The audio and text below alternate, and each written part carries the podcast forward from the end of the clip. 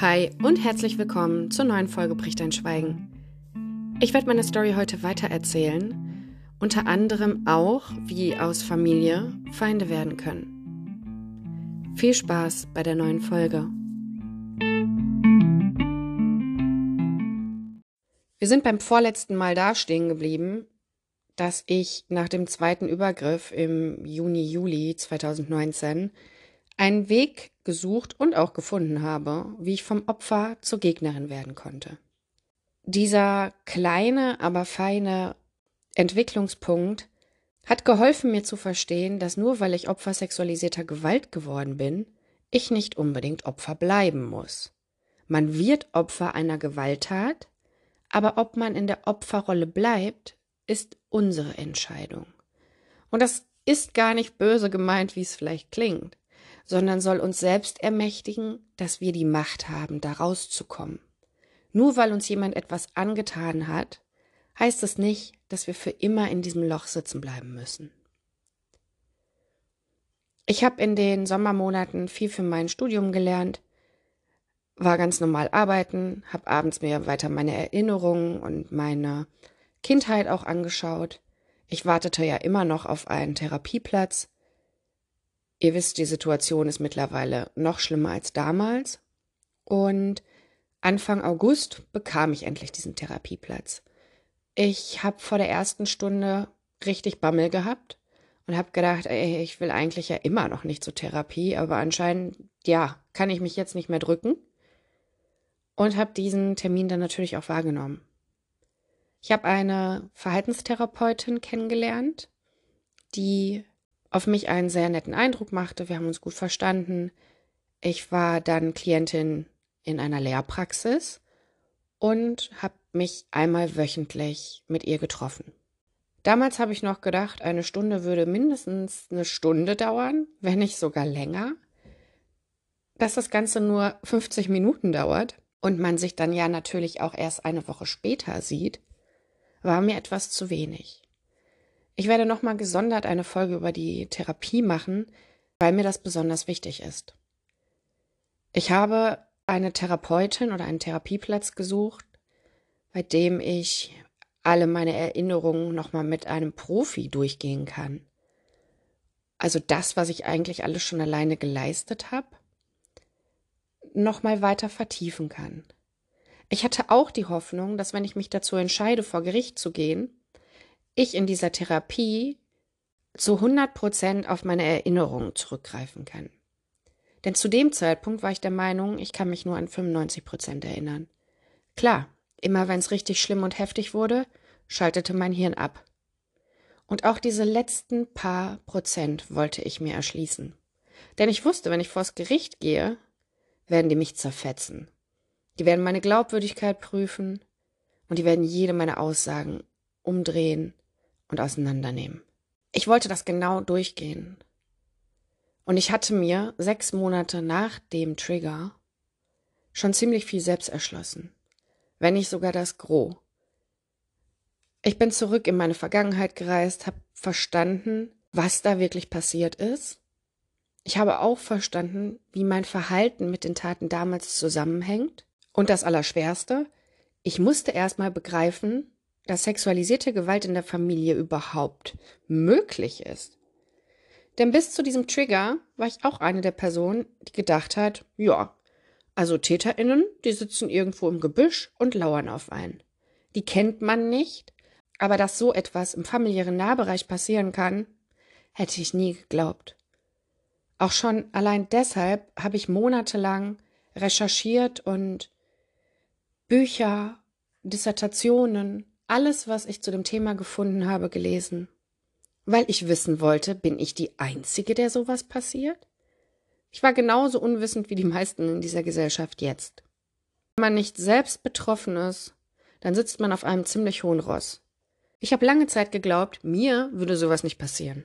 Mir nicht. Paradox, ne? Aber so ist das. Wenn man nicht selbst betroffen ist oder das nahe Umfeld, dann macht man sich keine Gedanken darum. Wirklich zu begreifen, was das bedeutet und welche Mechanismen familiär auch ablaufen, damit Missbrauch überhaupt möglich ist, war ein ziemlich schwerer Weg. Denn diese Muster, die innerfamiliären Abläufe, die Missbrauch erst möglich machen, sind ziemlich heftig. Das geht von Eifersucht auf Geschwister, darüber, dass der Täter oder die Täterin sich mehr um das Geschwisterkind kümmert als um einen selbst, oder über dieses ständige Wegsehen von allen Familienmitgliedern, weil man sich nicht eingestehen will, mit was für einem Menschen man da unter einem Dach lebt. Zu begreifen, dass jemand, den man mag und der zur Familie gehört, zu Taten fähig ist, die man sich nicht mal ansatzweise vorstellen kann, ist für die meisten ziemlich schwierig.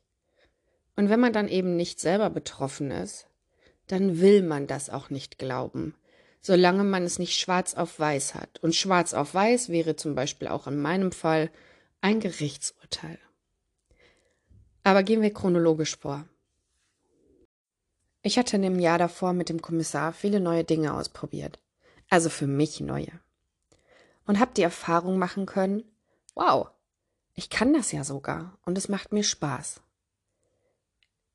Diese Erfahrung hat mir geholfen, im Sommer 2019 nicht durchzudrehen.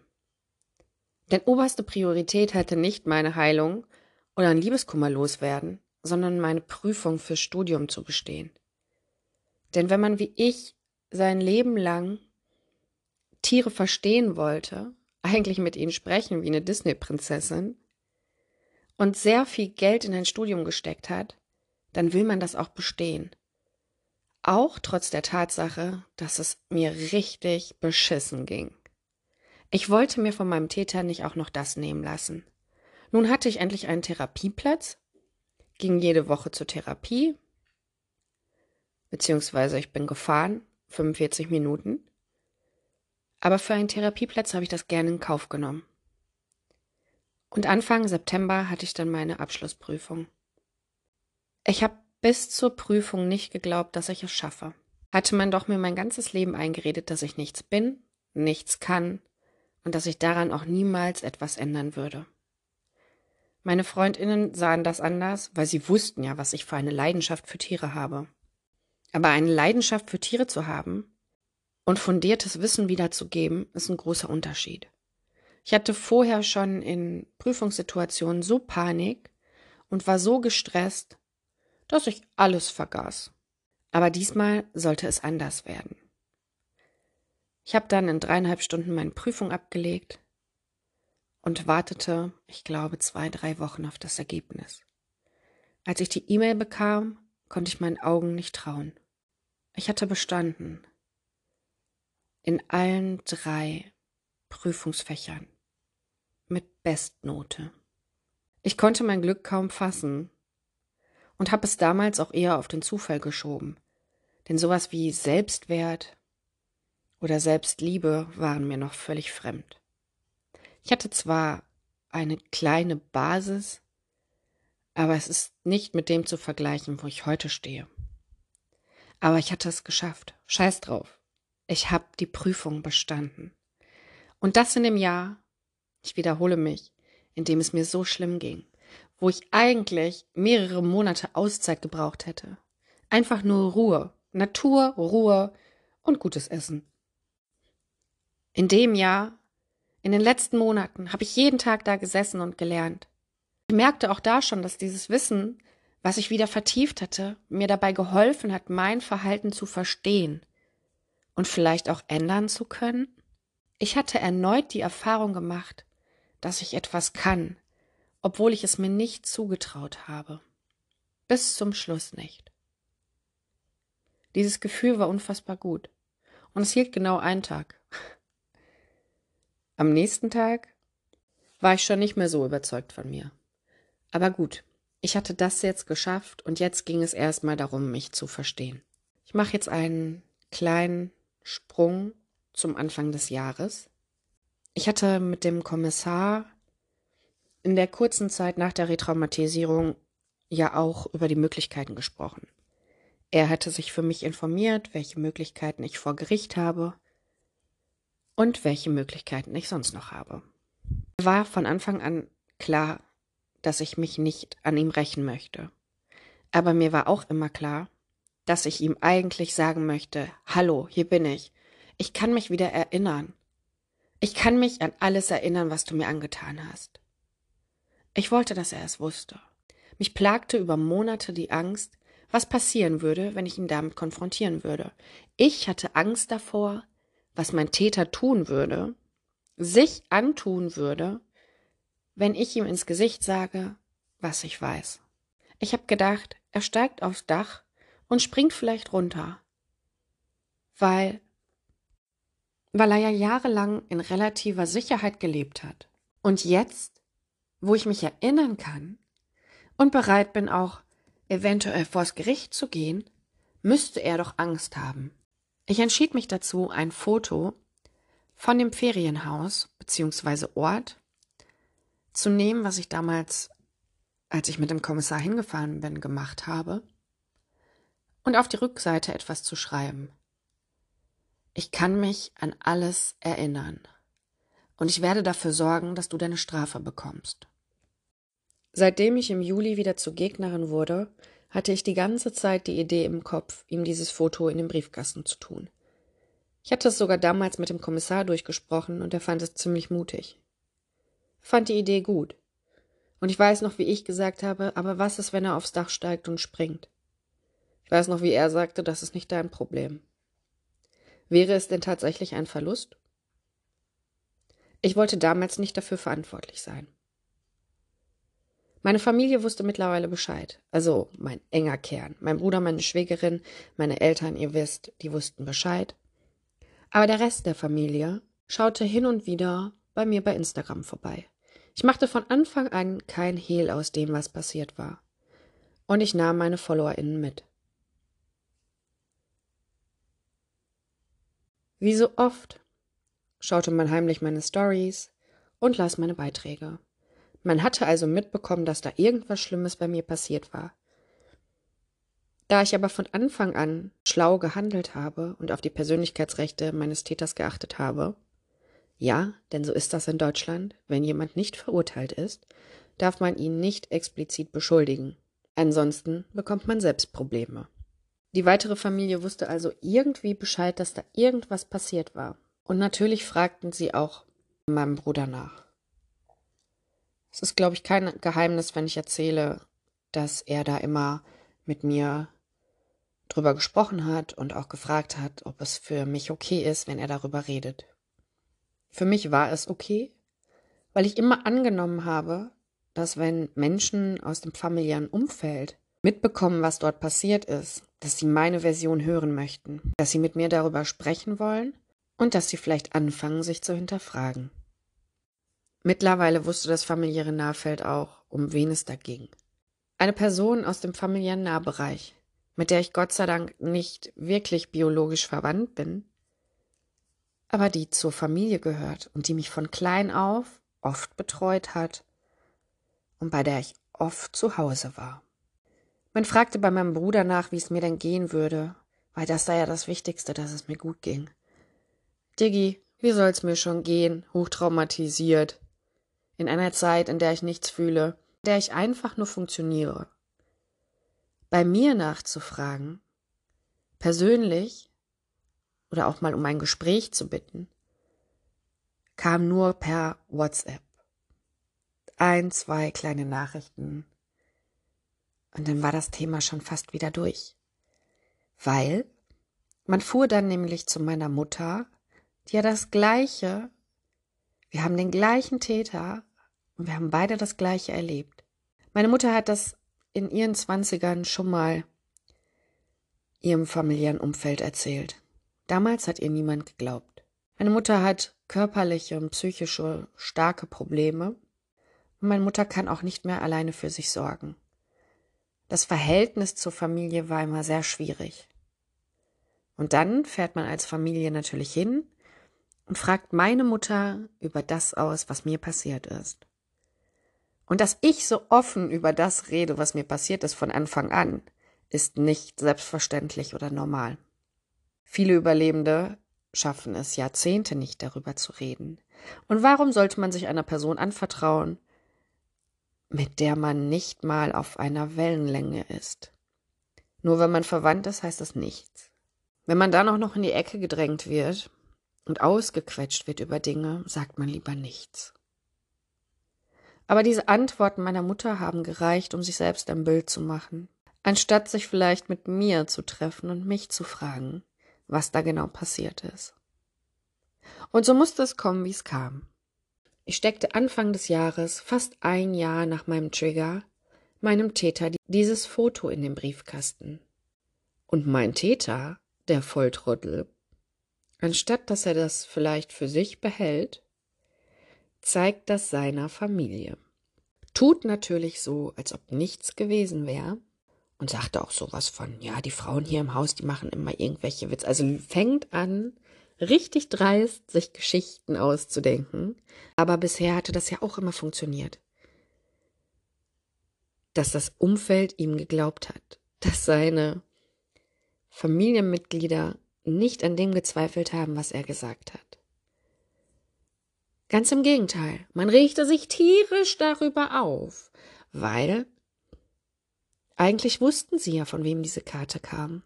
Natürlich habe ich die nicht unterschrieben und auch mein Täter wusste, von wem diese Karte kam. Dass er in diesem Moment abfragen wollte, wie viel denn alle anderen schon wussten, checkte von denen niemand. Sie regten sich auf, und natürlich bekam ich über ein paar Ecken mit, wie man sich aufregte. Das sei ja eine Frechheit, das ginge ja gar nicht, also wenn, dann solle man doch bitte zur Polizei gehen und eine Anzeige machen. Du hältst jetzt erstmal die Klappe. Denn du bist nicht dran. Dass du dich jetzt darüber aufregst, ist nicht dein Part. Es geht mal nicht um dich. Es geht nicht um euch. Dieser Moment war mein Moment, um meinem Täter zu signalisieren, hey, ich erinnere mich. Und das kannst du scheiße finden, wie du willst aber du bist nicht im Recht, darüber zu urteilen, geschweige denn auch dich nur darüber aufzuregen. Du hast nicht im Ansatz verstanden, was ich über 25 Jahre durchgemacht habe. Die Hölle auf Erden. Und Menschen, die aktiv weggesehen haben und diese Strukturen erst ermöglicht haben, sind nicht an der Reihe, sich darüber aufzuregen, dass ich meinem Täter ein Symbol schicke, Ihr hättet euch aufregen können, wenn ich ihn umgefahren hätte.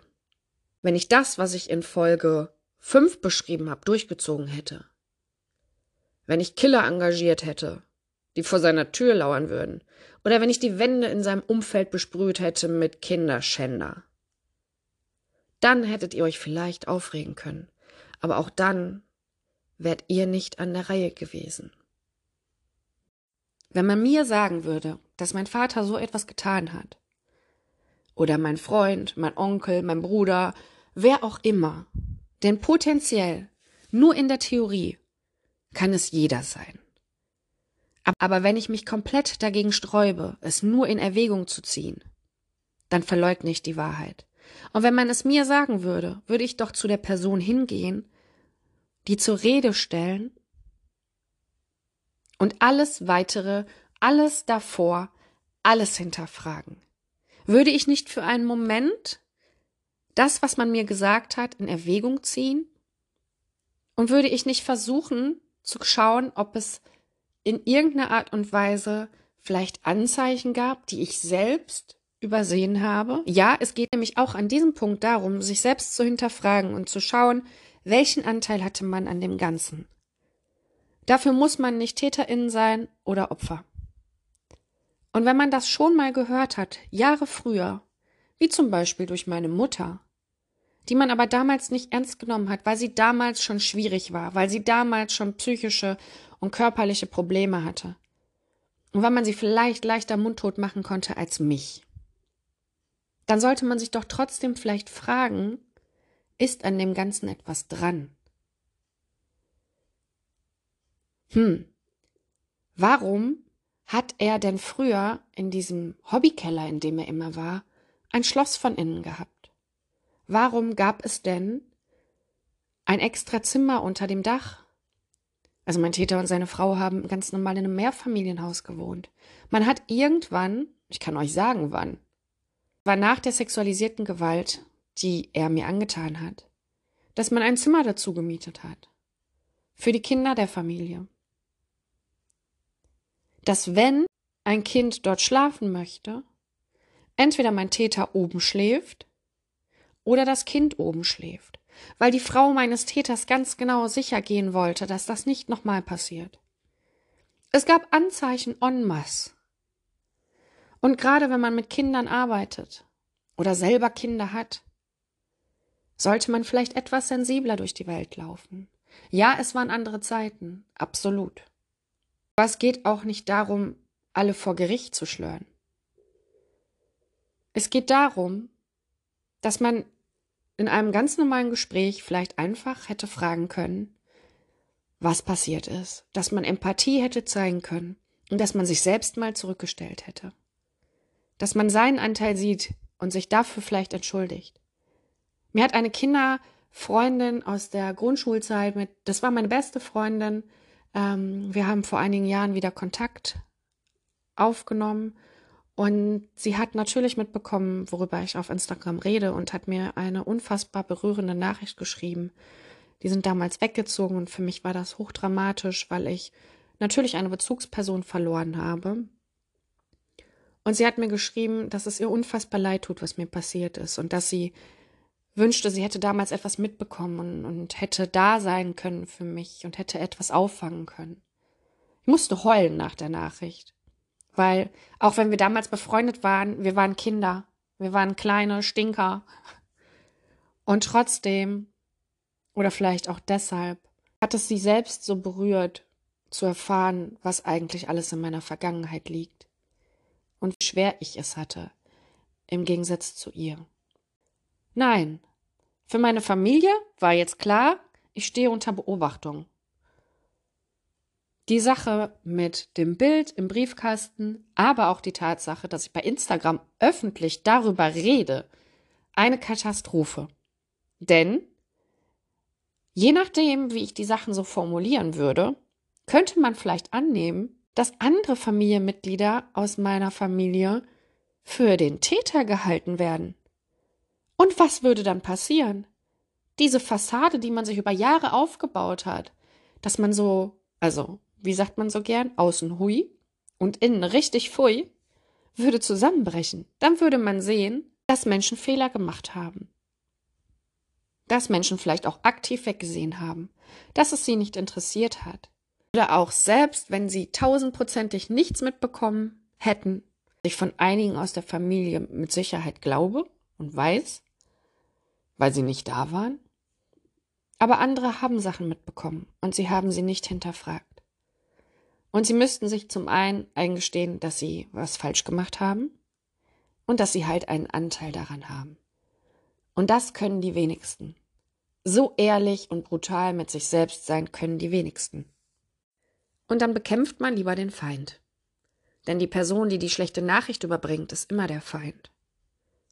Man kämpft gegen die Person, also gegen mich, und ich habe euch ja damals erzählt, dass ich mich an die Kellersituation erinnern konnte und mich auch damals schon gefragt habe, ob ich da vielleicht doch irgendwie juristisch was machen soll.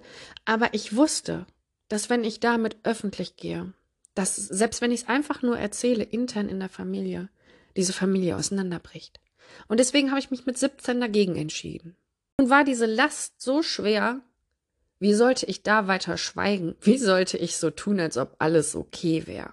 Trotzdem war mir bewusst, wenn ich darüber rede und wenn familienintern klar wird, um wen es da geht, dann rappelt's im Karton. Ich habe mich seit dem Trigger Ewigkeiten gefragt, ob vielleicht andere Familienmitglieder das Gleiche durchmachen mussten. Gerade die Personen, die so alt sind wie ich, beziehungsweise jünger. Und auch aus diesem Grund hatte ich damals das Bedürfnis, etwas sagen zu müssen damit die nicht weiterhin in Gefahr sind, weil ich wusste ja auch, es gibt auch neue kleine Wesen in unserer Familie. Und ich wollte keine Sekunde, dass mein Täter ansatzweise auch nur in die Nähe von Kindern kommt. Mir blieb nichts anderes übrig, als auch intern mein Schweigen zu brechen. Ich war seit dem Foto Staatsfeind Nummer eins. Aus Angst davor, selber irgendwie in die Schusslinie zu geraten, aber auch davor, was sollen denn die Leute denken, wenn ich da öffentlich drüber rede, entschied man sich dafür, meine Postings, jedes einzelne, anwaltlich prüfen zu lassen. Und man hätte mich gerne mundtot gemacht. Hm. Und das von Menschen, die noch nicht mal persönlich mit mir gesprochen haben? Leider, für sie leider, scheiterten sie mit dem Versuch. Ich habe nicht unüberlegt gehandelt, wie sie damals alle dachten. Ich habe wohl überlegt gehandelt. Dann kommen Menschen, die einen über Jahrzehnte und gerade in der wichtigsten Zeit des Lebens, in der Kindheit, nicht beschützen konnten und wollen dich zum Schweigen bringen. Diese Menschen wollen dich zum Schweigen bringen, die dich vorher nicht gehört haben und also schon mal zum Schweigen gebracht haben. Diese Aktion und dieser Angriff auf mich war für mich schlimmer als alles andere. Ich kann ja jetzt offen drüber reden, dass ich noch ganz genau weiß, wie ich reagiert habe oder wie ich mich gefühlt habe, als der Anruf kam und so und so, das wurde gemacht. Sie hatten aber keinen Erfolg damit. Mein Nervensystem war kurz davor, am Rad zu drehen. Ich war kurz davor, ein Herzkasper zu kriegen. Ich hatte Angst. Hatte ich doch sowieso vorher bei jeder Person Angst, sie würde mir nicht glauben, wenn ich mich öffne. Nun hatte ich bisher ja gute Erfahrungen gemacht, weil mir nahestehende Familienmitglieder mir ja bedingungslos von Anfang an glaubten. Aber trotzdem saß diese Angst immer noch tief. Ich habe mich ja damals nur selber therapiert. Und auch in den ersten Monaten der Verhaltenstherapie war ich noch lange nicht an dem Punkt, dass ich sagen konnte, ich glaube mir hundert Prozent. Mir war es natürlich wichtig, dass auch andere mir glaubten. Und da greift man mich an. Nein, man beschießt mich mit Kanonen. Es ist nicht einfach nur ein Angriff. Das ist einer der schlimmsten Dinge, die ich in meinem Leben erlebt habe. Und deswegen sind diese Menschen, die diesen Angriff geplant und gestartet haben, auch meine Staatsfeinde Nummer eins. Und egal wie viel Zeit ins Land geht, egal wie viel Zeit vergeht, das ist etwas, was ich Menschen nie verzeihen werde. Überlebende sexualisierter Gewalt zum Schweigen zu bringen, ist so ein hartes Verbrechen, wo ich mich oft frage, würdet ihr genauso handeln, wenn es euer Kind wäre? Und Achtung, Triggerwarnung, jetzt werde ich drastisch. Spult mal eine Minute vor, wenn ihr krasse Darstellungen nicht hören könnt. Aber was wäre, wenn ein alter Mensch aus deiner Familie dein Kind vergewaltigen würde? Wenn er in das Kind eindringen würde und das vor Schmerzen fast stirbt? Würdest du es dann auch zum Schweigen bringen? Oder würdest du die Sache neu bewerten? Und das ist eine Wut, die mich damals unfassbar unsicher gemacht hat. Ich hatte auf einmal wieder Angst zu reden. Ich redete seit zehn Monaten über nichts anderes. Und jetzt hatte ich bei jedem Posting, bei jeder Veröffentlichung bei jedem Schritt Angst. Zusätzlich Angst zu den ganzen anderen Ängsten. Ich habe in dieser Zeit gelernt, dass Familie nichts bedeutet. Familie kann alles sein, aber wenn man sowieso verstanden hat, wie sexualisierte Gewalt im familiären Nahbereich passieren kann, dann begreift man, dass Familie kein Schutz ist. Wie viele Überlebende habe ich mittlerweile kennengelernt, die von den direkten Familienmitgliedern, also Mutter, Vater, Bruder, Schwester, missbraucht wurden. Von dem eigenen Vater, von der eigenen Mutter gequält und auch sexuell missbraucht. Wenn man das begreift, wie schlimm Menschen sein können, dass eben nicht Eltern automatisch ihre Kinder lieben und dass andere Familienmitglieder nicht unbedingt das Beste für dein Kind wollen, dann begreift man auch, dass man als Kind Familienkonstrukt vielleicht braucht, um zu leben und um versorgt zu sein, aber dass man das als erwachsener Mensch bei solchen Menschen nicht im Ansatz braucht. Welchen Mehrwert habe ich denn durch solche Menschen? Oder welchen Nachteil habe ich? Wie kann es sein, dass Familie ein mehr zerstören möchte als fremde Menschen und weniger Empathie hat als Kolleginnen, fremde Menschen, die man hier im Internet kennenlernt? Familie kann wundervoll sein. Familie muss aber nichts bedeuten.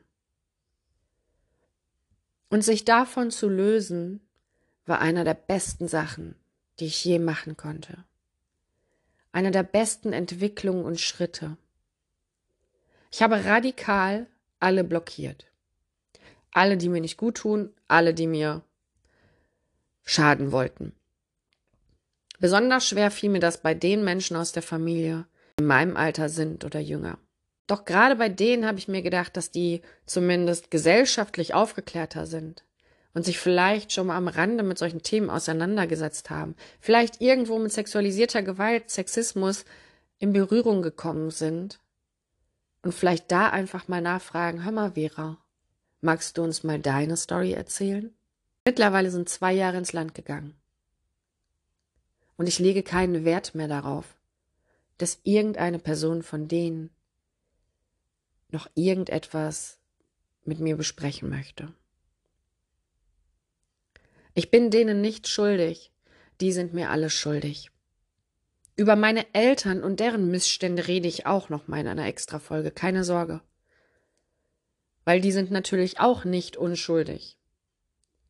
Aber es sind eben nicht nur die Eltern, sondern alle im Familienkonstrukt dafür verantwortlich, dass Kinder sicher sind. Sich von Menschen grundsätzlich zu lösen, die einem nicht gut tun, kann Angst machen, Unsicherheit erzeugen und eine große Traurigkeit auslösen. Aber es kann auch befreien. Und vielleicht, wenn du an dem Punkt bist, dass du strugglest und dass du eigentlich weißt, dass diese Menschen dir nicht gut tun, kann ich dir sagen, es kann manchmal das Beste sein, was du tun kannst, deinen Weg zu gehen, ohne nach links oder nach rechts zu gucken. Denn das, was du geschafft und überlebt hast, ist so krass. Man muss dir erstmal das Wasser reichen dafür. Und das hat nichts mit Arroganz zu tun, sondern mit Fakten. Sexualisierte Gewalt als Kind zu überleben, schaffen nicht alle. Und warum lässt du dir von Menschen etwas erzählen, die nicht ansatzweise einige Schritte in deinen Fußstapfen gegangen sind. Ich wünsche dir, dass du eine wunderbare Familie hast. Aber ich wünsche dir auch, dass wenn du Menschen in deiner Familie hast, die dir nicht gut tun, dass du den Kontakt minimierst und es vielleicht auch schaffst, dich von denen zu lösen. Du brauchst die nicht mehr. Alles, was du brauchst, hast du in dir. Und wenn du dich von diesen löst, kommen wieder Menschen in dein Leben. Menschen, die du dir selbstständig als Familie aussuchen kannst. Familie ist nämlich so viel mehr als verwandt zu sein. Familie sind die Menschen, die das Leben schöner machen. Und Familie, das sind Menschen, die da sind für dich, wenn die Luft brennt. Und eben nicht nur in schönen Zeiten. Habt eine gute Woche. Bis zum nächsten Dienstag.